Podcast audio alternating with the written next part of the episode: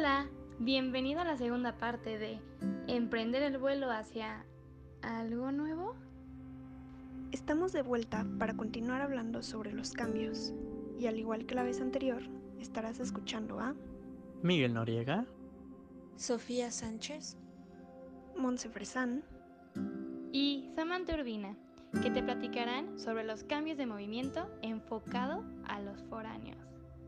Y se preguntarán, oigan, ¿cómo es que la tanatología tiene algo que ver con los foráneos?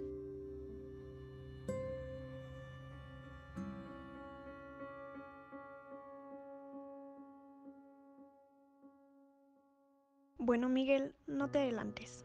Primero, empezaremos desde más atrás, explicando una de las pérdidas que existen en el ciclo vital, la cual es la pérdida evolutiva. Este tipo de pérdida se dan en distintos momentos a lo largo de la vida, debido a la evolución por las que todos los seres humanos pasamos, e implican una transición o como coloquialmente decimos, crecemos, componiéndolo desde la niñez hasta la vejez. Y tú pasaste y pasarás por estas etapas de crecimiento, como alguna vez fuiste niño y quizás llegues a ser anciano. Eso claro, si no comes tantas frituras y haces ejercicio. Pero oye, ¿y ese comentario? ¿Qué tiene que ver con nuestro tema? Pues en un momento lo sabremos, así que no se les olvide.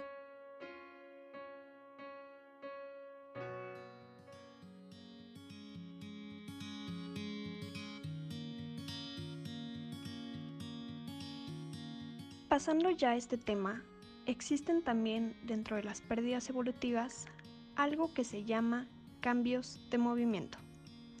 Con esto nos referimos a situaciones que requieren movilidad de nuestra parte, o sea, momentos en nuestra vida que nos obligan a desplazarnos, movernos o cambiar la rutina o vida que ya teníamos establecida en un lugar específico.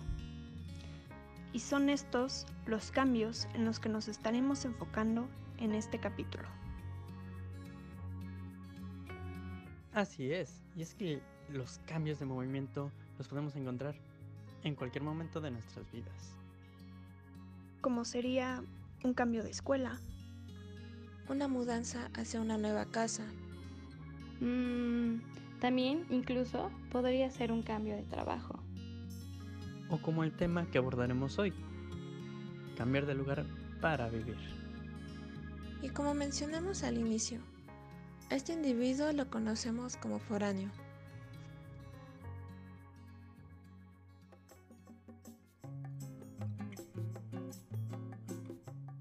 el foráneo, por definición, es una persona que por múltiples circunstancias tendrá que vivir en un lugar donde no había vivido anteriormente. Técnicamente, ¿es aquel que se muda a otro lugar y empieza a vivir ahí?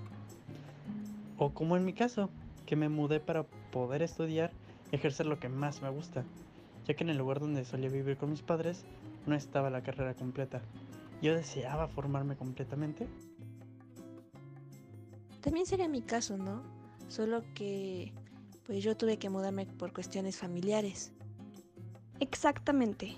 Estas personas se mudan de ciudad o incluso de país para continuar con su vida en este nuevo lugar, como en el caso de Sophie, o también para mejorar su situación, como contigo Miguel. Entonces estas personas se enfrentarán a diversas situaciones durante el camino, como el conocer gente nueva, ya sea los vecinos o compañeros, en el trabajo o la escuela, adaptarse al clima de la nueva ciudad a la que se mudaron, buscar actividades que les gusten y puedan hacer en este nuevo lugar, o vaya, hasta el simple hecho de acostumbrarse a no estar cerca de sus seres queridos, entre más cosas, ¿no? Así es, Sophie. Pero Miguel, tú has pasado por algo parecido, ¿cierto? La verdad es que sí. El ejemplo más cercano soy yo, que me vine a vivir solo. Esto fue un súper cambio muy grande en mi vida. Este cambio puede tocar todas las áreas de la vida de una persona e involucrarse en su sentido de vida, así como también en la calidad y el estilo de la vida que llevaba. Sí, pero vamos lento. Primero definamos estos términos.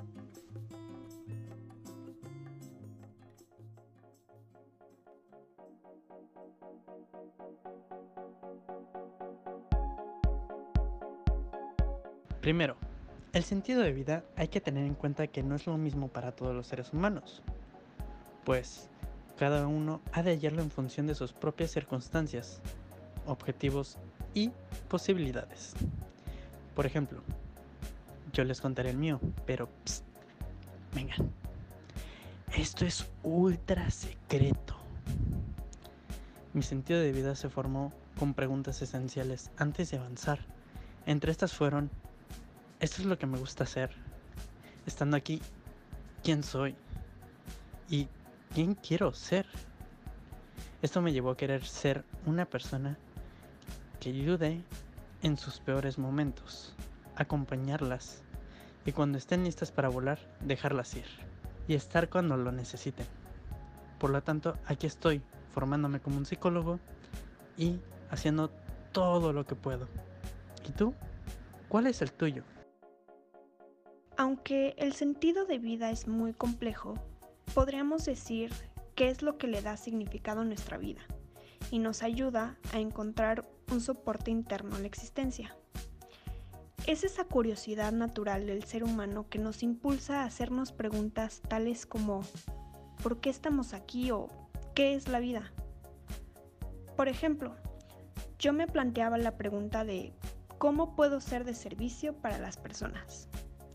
Después de un tiempo, descubrí que lo que le da significado a mi vida es que tengo la oportunidad de ayudar a la gente. Al cuestionarme cómo lo podría lograr, encontré que la respuesta para mí era estudiar la carrera de psicología, una carrera que me gusta muchísimo y me impulsa al darme herramientas para lograr mi propósito. Cada persona irá encontrando su sentido de vida a su propio ritmo y a su manera. En mi caso, por ejemplo, aún estoy descubriendo mi sentido de vida. A calidad de vida nos referimos a nivel de bienestar de una persona. En los aspectos físicos, psicológicos y sociales. En mi caso, por ejemplo, es que salgo a caminar lo más que puedo. Voy al psicólogo una vez a la semana para hablar de lo que me sucedió durante todo este tiempo y que me ayude. Desayuno y como mis horas duermo como mínimo 7 horas, por ejemplo. Mientras que estilo de vida nos referimos a las conductas de cada quien, que irán formando nuestras rutinas diarias.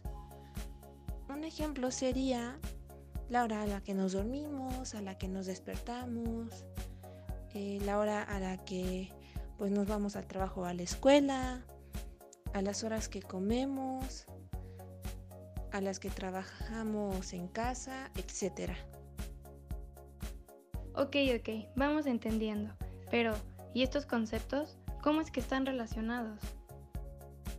Pues desde nuestra infancia nos vamos formando con pensamientos, creencias, valores, etc., que obtenemos tanto de forma biológica, o sea, heredada, y social, o sea, aprendida.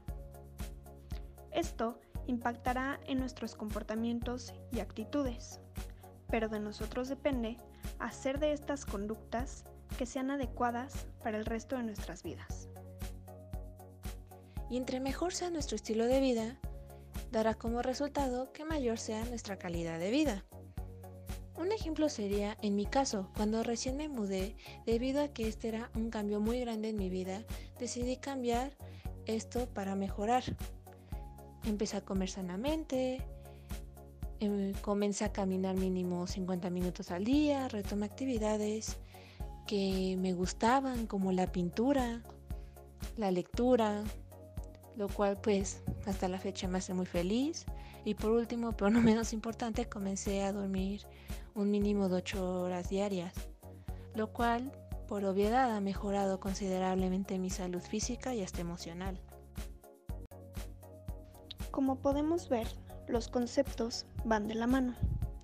Por último, al gozar de un estilo de vida y calidad de vida adecuados, podremos tener claridad mental, entre otras condiciones y capacidades que nos ayuden a encaminarnos para encontrar nuestro sentido de vida. Y al trabajar en este último, podamos sentirnos realizados.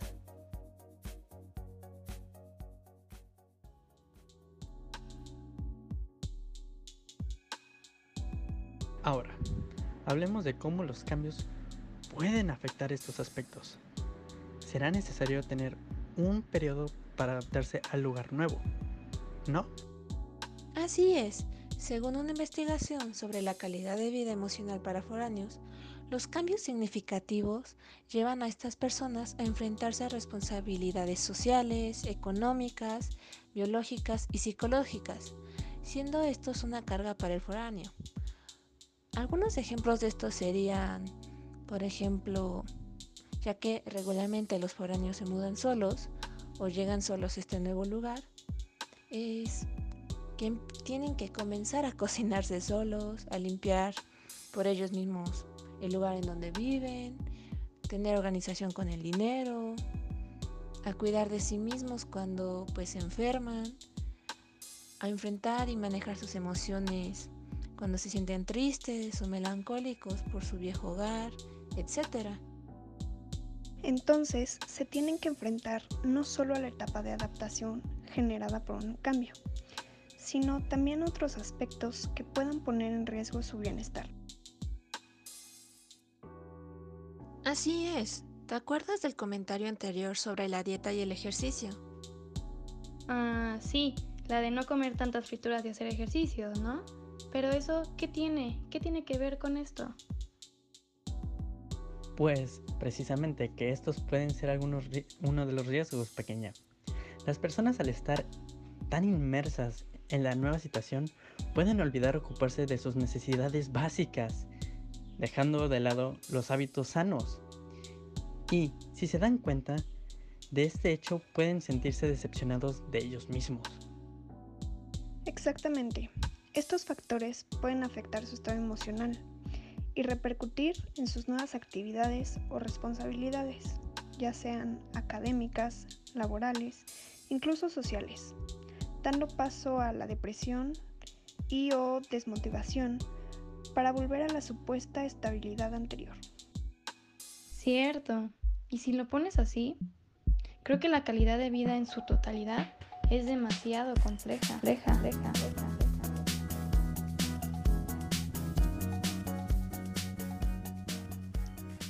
Así es.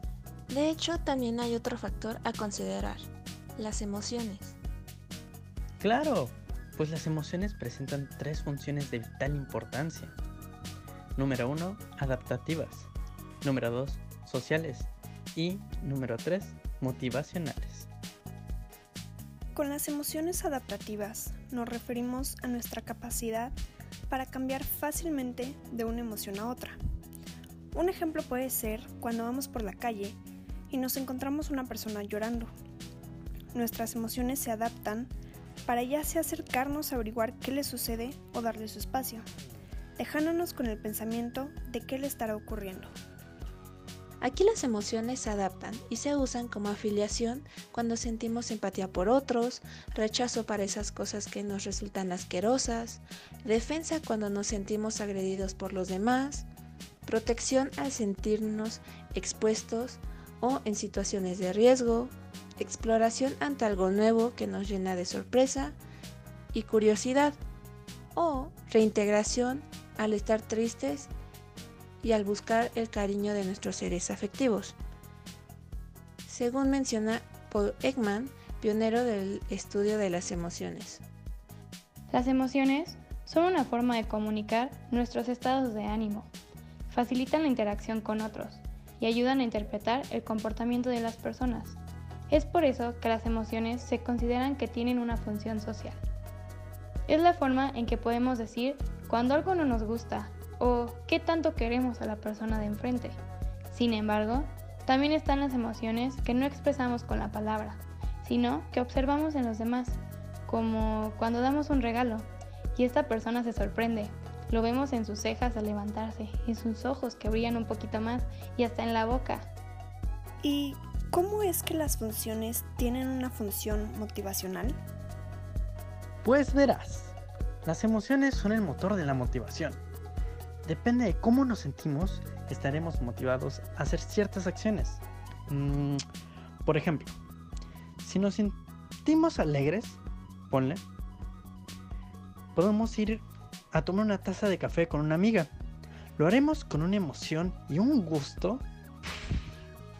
Pero si nos sentimos tristes, podríamos hasta considerar cancelar esta reunión. Es por eso que es importante contemplar las emociones y los sentimientos cuando estamos en una situación de cambio. Nosotros tenemos el poder para cambiar nuestras emociones y así encontrar esas motivaciones necesarias para sentirnos bien y cómodos con este nuevo cambio.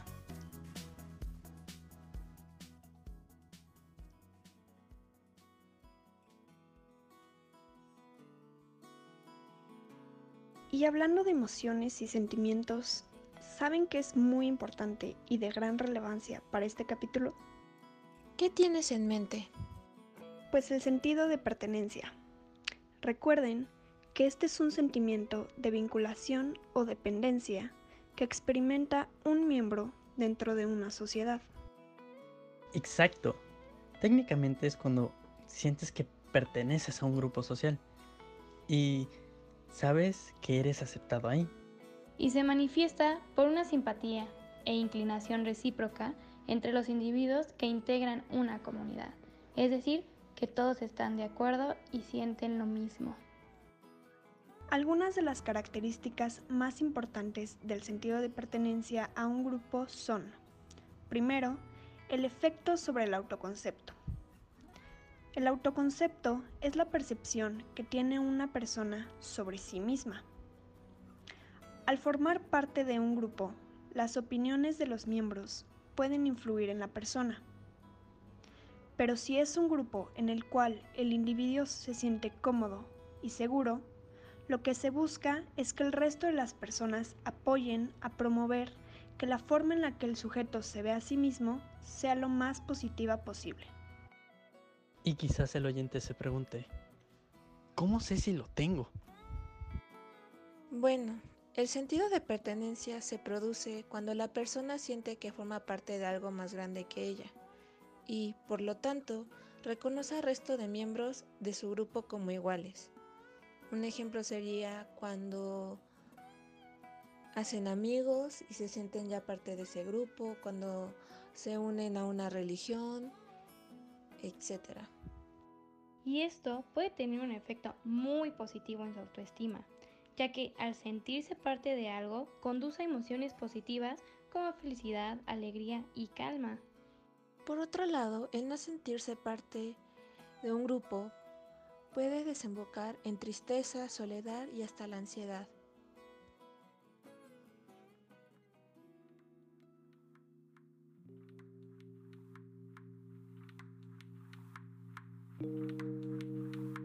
Algunas de las características más importantes del sentido de pertenencia a un grupo son, primero, el efecto sobre el autoconcepto. El autoconcepto es la percepción que tiene una persona sobre sí misma. Al formar parte de un grupo, las opiniones de los miembros pueden influir en la persona.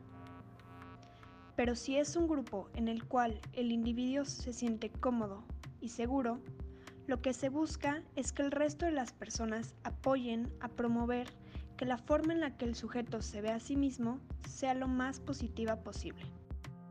Mm, otra es la exposición a nuevas ideas. A pesar de que es un grupo con el que el individuo se siente identificado, las ideas y manera de pensar pueden diferir, pueden ser muy diferentes, lo que puede llevar a una gran reflexión y modificación de los propios valores y actitudes, y también podría ser aprobar nuevas experiencias. Estos también tienen un aumento de confianza al sentir que sus ideas y formas de pensar están respaldadas por un grupo, trae como resultado el sentirse más seguro de sí mismos. Esto también trae de la mano el crear una rutina, ya que al pertenecer a un grupo supone tomar parte de ciertos rituales o acciones que se realizan de forma habitual. Esto generará un sentimiento de estabilidad y apego hacia el lugar en donde se vive. También el ser parte de un grupo puede convertirse en una importante fuente de recursos, tanto físicos como emocionales. En los momentos difíciles, contar con el apoyo de un grupo o institución puede suponer la diferencia entre resolver el problema o perderse en emociones que puedan afectarnos.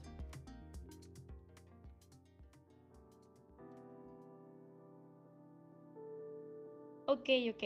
Recapitulemos un poco. Si al ser foráneo hay cambios, mm, entonces pasas por un proceso hacia la adaptación. Así es, en el cual la calidad y el estilo de vida anteriores se modifican. Sin embargo, si logras mantener el estilo de vida que tenías antes, o aún mejor, volverlo más adecuado, podrás encontrarte en un estado de bienestar que te permita realizar tu vida en este nuevo lugar de una manera adaptativa. Lograrás conseguir un sentido de pertenencia a este nuevo lugar, el cual puede producir emociones positivas y una óptima calidad de vida. Oye, ese término de bienestar aún no lo definimos, pero gracias por mencionarlo. Bueno, según la Enciclopedia de la Salud, menciona que el bienestar está caracterizado por la sensación de satisfacción de la vida propia, la presencia constante de emociones positivas y el gozo de una salud física y psíquica. Así que técnicamente el bienestar es esta sensación que tienes cuando hay emociones positivas y una buena calidad de vida, dando como resultado una sana salud. Al hablar de bienestar surgen dos términos, el primero es el bienestar hedónico.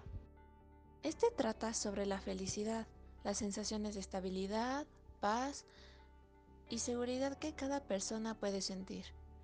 Esto se puede referir al placer que percibimos y a la evasión del dolor, al cumplimiento de metas y resultados que aspiramos como individuos. A este nos referimos como la vida feliz, o mejor conocido, la buena vida.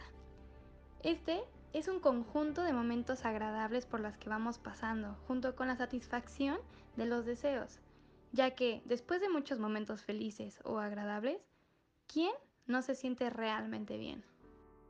El segundo es el bienestar eudaimónico. A este nos referimos más al desarrollo del potencial de cada uno, al trabajo constante por sentirnos plenos, bien con nosotros mismos, donde cada una de las necesidades del ser humano ya han sido trabajadas y se comienza a mejorar lo que es nuestro interior, el propio yo.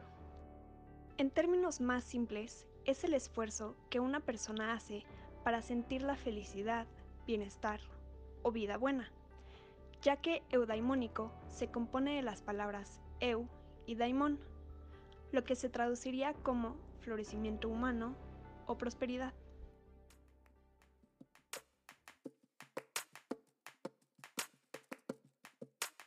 Hay diversos tipos de bienestar. Está la mental, material, social y físico, siendo ese último uno de los más comunes para poner en práctica. ¿Y cómo puedo conseguirlo? Qué buena pregunta. Pues principalmente con una buena alimentación y haciendo ejercicio. Una de las opciones, si es que no deseas cambiar tu dieta, puede ser hacer las siguientes recomendaciones que nos propone el doctor Chatterjee. Él nos decía que puedes ingerir todo lo que vayas a comer en un día entero, pero de un periodo de 12 horas. ¿Cómo es esto? Fácil, un ejemplo claro y sencillo. De 8 de la mañana a 8 de la noche. Lo siguiente serían unos 5 minutos de entrenamiento de fuerza corporal, dos veces a la semana, pues el Dr. Chatterjee y el equipo del programa Fit and Fearless de la BBC decían que hacer esto puede ser realmente valioso. De hecho, ¿sabías que la Autoridad Sanitaria de Inglaterra Public Health England publicó un informe que dice que los ejercicios para el fortalecimiento de los músculos y los huesos y las actividades para el equilibrio son clave para la salud de todos los adultos. ¡Wow! Pues eso sí no lo sabía. Otra recomendación que nos da el Dr. Chatterjee tiene que ver con cómo mejorar el sueño. Y él añade un factor que a lo mejor no hubiéramos considerado hasta ahora, que es qué tanto nos exponemos a la luz natural es decir, a la luz del sol. Nuestros cuerpos necesitan ver la diferencia entre la luz del día y la luz de la noche para poder mantener mm, un balance en, la, en nuestro reloj biológico. De esta manera, poder descansar mejor y así levantarnos con muchas más ganas. Y ya sabemos todos que el descanso es lo más rico, más importante y lo mejor que todo ser humano sabe y debe hacer.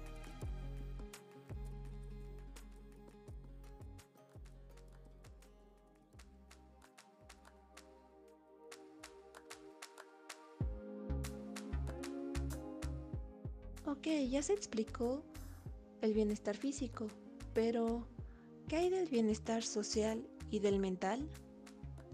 En cuanto al bienestar social, lo único que podemos recordarles sería que cuiden su entorno, tanto el ambiental como el social. ¿Y cómo hacemos esto?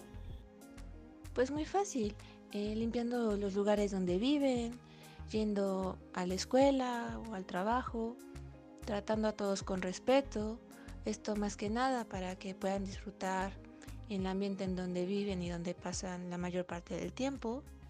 Además que esto les va a ayudar a sentirse bien y cómodas con las personas con las que conviven en estos entornos. Bueno, pero esto ya parece más un podcast del Vive Mejor o Just Do It con tanto fitness y el ambiente. Nosotros estamos aquí por la psicología y no dejaremos de lado una de las cosas más importantes en la vida del ser humano, que es el estrés. Por supuesto, con frecuencia el estrés puede formar parte de nuestras vidas cotidianas. Y esto puede ser provocado por el uso excesivo de la tecnología, o por ejemplo, actualmente este es el caso de la contingencia gracias al COVID. O hasta inclusive el trabajo tiene cierta culpa en esto. Es por eso que les aconsejamos que se dediquen ustedes mismos mínimo 15 minutos al día. Este tiempo deberías invertirlo en hacer algo por ti y para ti. Tómate un tiempo a solas. Practica alguno de tus hobbies.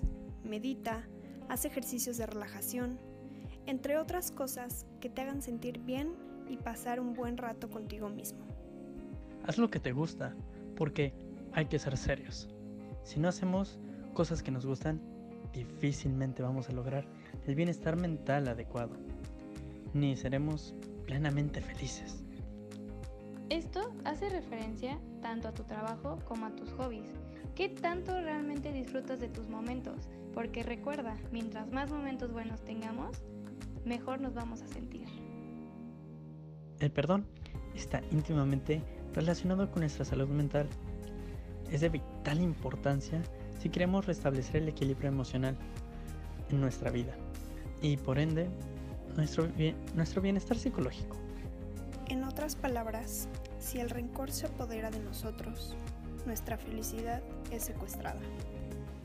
Sé proactivo. Las personas que gozan de un mayor bienestar psicológico son aquellas que están siempre en movimiento, realizando actividades, haciendo algún curso, cualquier cosa, siempre y cuando te sientas motivado y sea algo de tu agrado.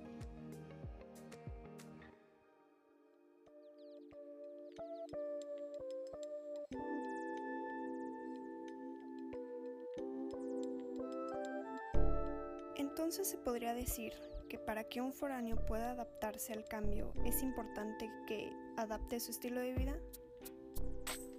En efecto, es necesario buscar hacer las actividades necesarias para el bienestar de cada uno y de esta manera su calidad de vida mejore.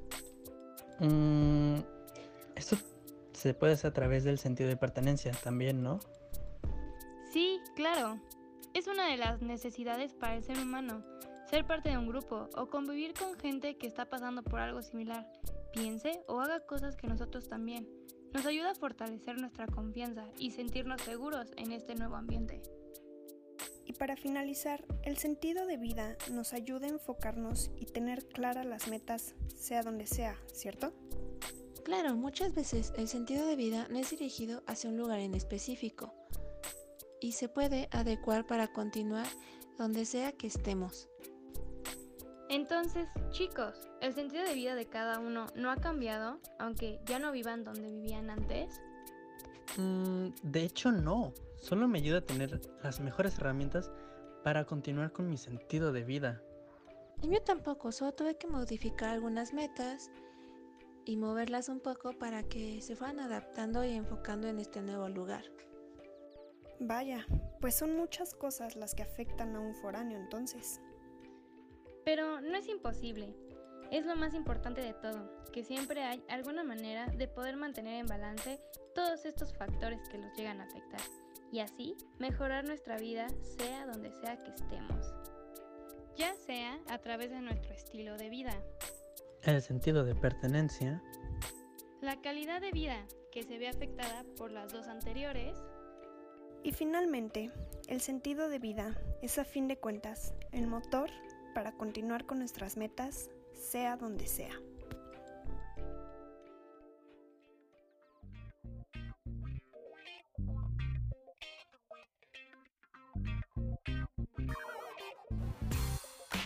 Y ahora nos despedimos con una frase del famoso Steve Jobs. Cada día me miro al espejo y me pregunto, si hoy fuese el último día de mi vida, ¿querría hacer lo que voy a hacer hoy? Si la respuesta es no durante demasiados días seguidos, sé que necesito cambiar algo. Muchas gracias por escucharnos.